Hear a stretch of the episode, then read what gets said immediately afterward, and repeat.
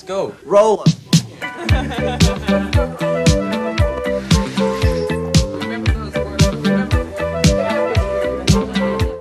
Hola amigas y amigos, les habla Mauricio de Medina y les doy la bienvenida a un episodio más de Aprende, ahorra e invierte.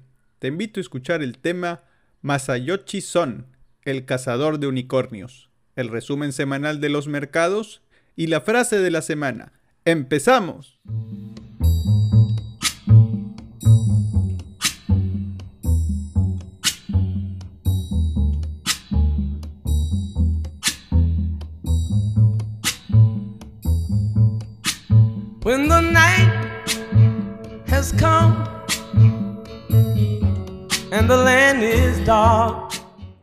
El tema de la semana Masayoshi Son es un emprendedor japonés, fundador y CEO de SoftBank, un conglomerado enfocado en invertir en proyectos innovadores. Masayoshi Son ha hecho su fortuna de aproximadamente 25 mil millones de dólares apostando fuerte en empresas de tecnología, energía y finanzas. Su vida ha estado plagada de grandes aciertos, pero también de fracasos, que hoy día lo han llevado a ser la persona número 68 más rica del mundo. Conoce su historia en este podcast. Masayoshi Son nació en Japón siendo hijo de una familia de comerciantes japoneses con ascendencia coreana y a la edad de 16 años, en 1973, fue cuando participó en un programa de intercambio estudiantil que lo llevó a Estados Unidos, y quedó tan prendado del país que el año siguiente se marchó para estudiar economía y ciencias de la computación. A pesar de la oposición inicial de sus padres, lograría convencerles y se estableció en San Francisco con la ayuda de algunos familiares. Durante un tiempo permaneció en la Universidad Holy Names de Oakland hasta que en 1977 pudo matricularse en la Universidad de California en Berkeley para completar el grado en economía. Como un dato interesante es que a la edad de 19 años y todavía siendo estudiante, se involucró en varios negocios para costearse la carrera, y dado que tenía poco tiempo para trabajar y ganar dinero, tomó la idea de inventar algo. Fue en una de esas cuando creó el primer diccionario digital que pudo vender a Sharp en 1.7 millones de dólares.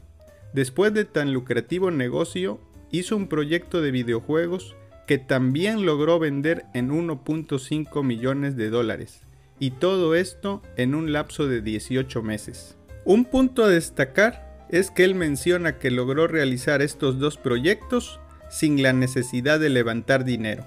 Sus inicios como inversionista. Al terminar sus estudios, regresó a Japón como le había prometido a su madre, y fue en 1981 cuando fundó SoftBank, una empresa dedicada a la distribución de software, que en aquellos años escaseaba. Algunos de sus primeros clientes fueron Hudson Soft, en el área de videojuegos, y Yoshin Denki, una empresa de electrónica de consumo. Pero su idea no se quedó ahí, sino que evolucionó para ser una compañía que invertiría en empresas de tecnología. A comienzos de la década de los 90, SoftBank ya era un conglomerado con intereses en empresas tecnológicas y de servicios financieros.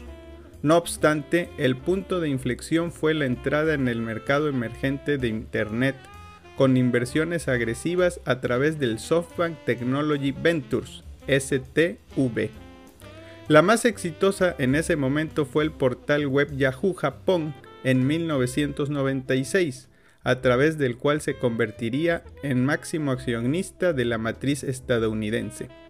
En ese entonces, la revista Forbes estima que STV invirtió más de 230 millones de dólares en 55 empresas digitales de la época, entre ellas GeoCities, WebBand, AnZD.net, así como una participación inicial en el portal web chino Alibaba, inversión que le resultó altamente rentable.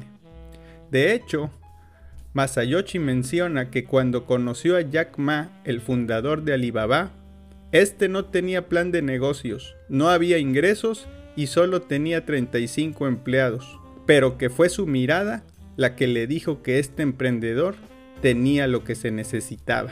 Sin embargo, no todo fue miel sobre hojuelas, ya que al reventar la crisis de la burbuja.com en el año 2000, el valor de las acciones de SoftBank cayó 77% en el mercado accionario, y por eso Masayoshi se vio obligado a reformular su estrategia al sector de las telecomunicaciones.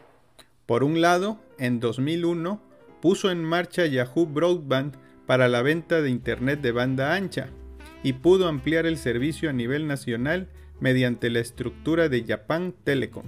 Por otro lado, en 2006 llegó un acuerdo con Vodafone para hacerse con su filial nipona y reconvertirla en SoftBank Mobile, que conquistó el primer puesto en el mercado nipón gracias a sus ofertas y a la venta exclusiva del iPhone.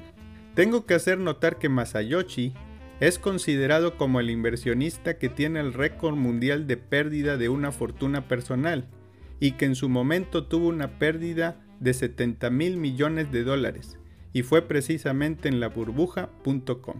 Dice que en ese momento su fortuna aumentaba en 10 mil millones por día y que por tres días fue más rico que Bill Gates, pero que seis meses después el precio de sus acciones cayó 99% y que estuvo a nada de quebrar, pero que de alguna manera pudo sobrevivir y regresar.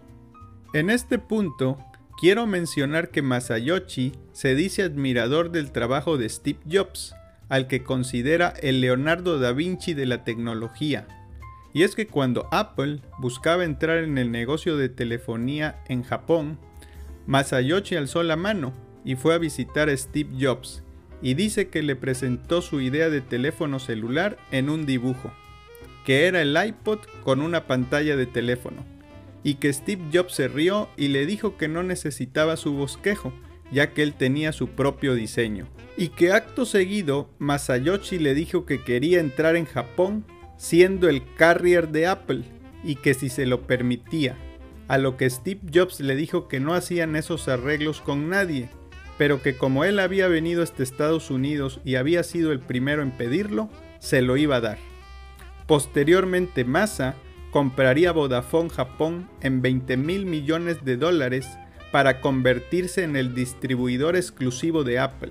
Regresando al tema de las inversiones, por medio de SoftBank en 2013 se confirmó la compra de la estadounidense Sprint Corporation y en 2016 se gastó 29 mil millones en la multinacional de semiconductores ARM.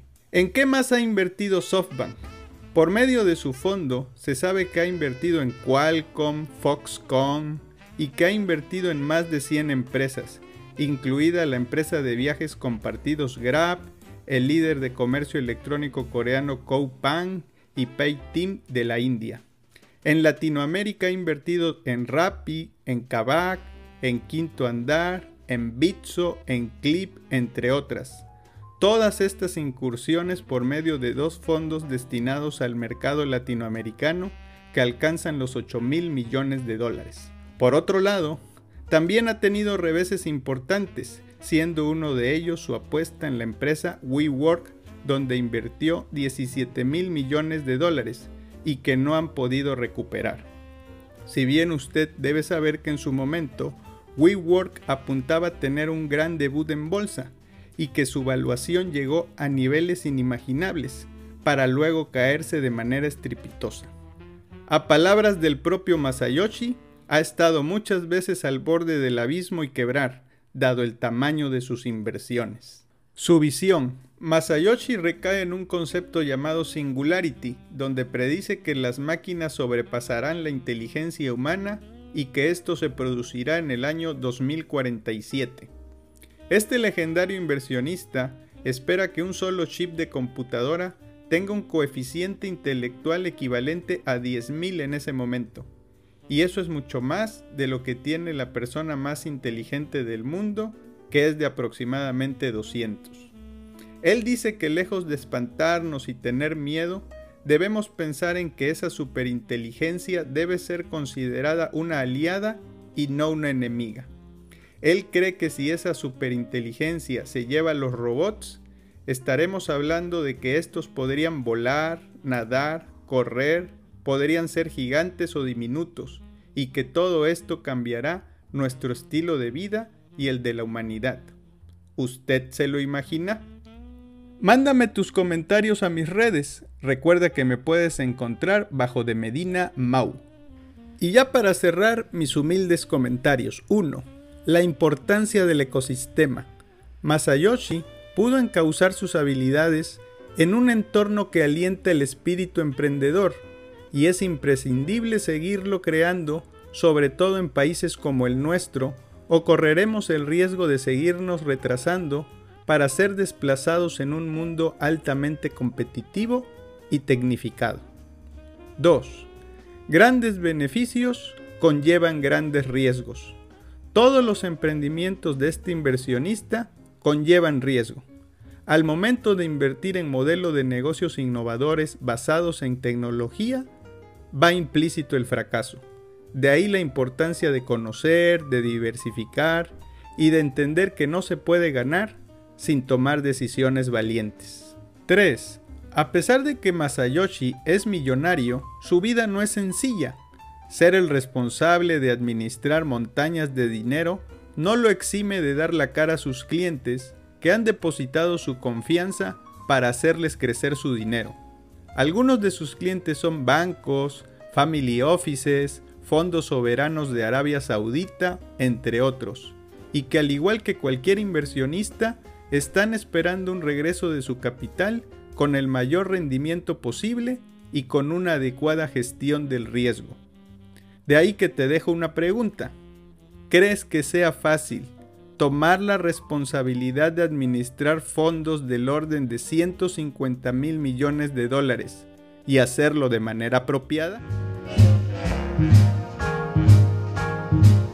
I've got you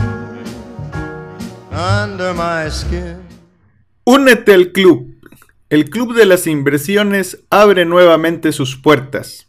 En este club serás parte de una comunidad de inversionistas en un espacio para compartir experiencias y aprender de los demás por medio de casos de estudio en reuniones virtuales agendadas cada dos semanas. El club inicia en enero y te invito a que seas parte de él. Visita mi sitio mauriciodemedina.com para mayores informes. Someday, when I'm awfully low, when the world is cold. I will feel a glow just thinking of you and the way you look tonight. Resumen semanal del mercado. Al cierre de la semana del 31 de diciembre del 2021, tenemos que el dólar fix tuvo un rendimiento semanal negativo de 0.7% y cierra en 20.46 pesos por dólar. El índice de precios y cotizaciones de la Bolsa Mexicana de Valores tuvo un rendimiento semanal positivo de 0.79% para ubicarse en 53.272 puntos, mientras que el índice norteamericano Standard Poor's 500 tuvo un rendimiento semanal positivo de 0.85% para colocarse en 4.766 puntos. Por otro lado, en la semana, el Z28 días se ubicó con una tasa nominal del 5.49%. La inflación se muestra en 7.37% y la tasa de referencia en 5.5%.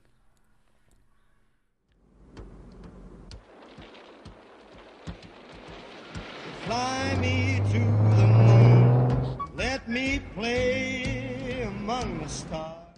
La frase de la semana. Creo que la inteligencia artificial será nuestra compañera. Si la usamos incorrectamente, será un riesgo. Si la usamos bien, puede ser nuestra socia. Masayoshi Son. Tall and tan and young and lovely, the girl from Ipanema goes walking, and ah. Si te interesan los temas relacionados a las inversiones, sígueme en mis redes. Si te gusta leer y quieres conocer opciones, suscríbete a mi canal en YouTube, donde cada mes hago una videoreseña de un libro. Por otro lado, te invito a adquirir alguno de mis libros, Mexicanos a la Bolsa o Maestros de las Inversiones. Ambos los puedes encontrar en Amazon o en un enlace en mi portal.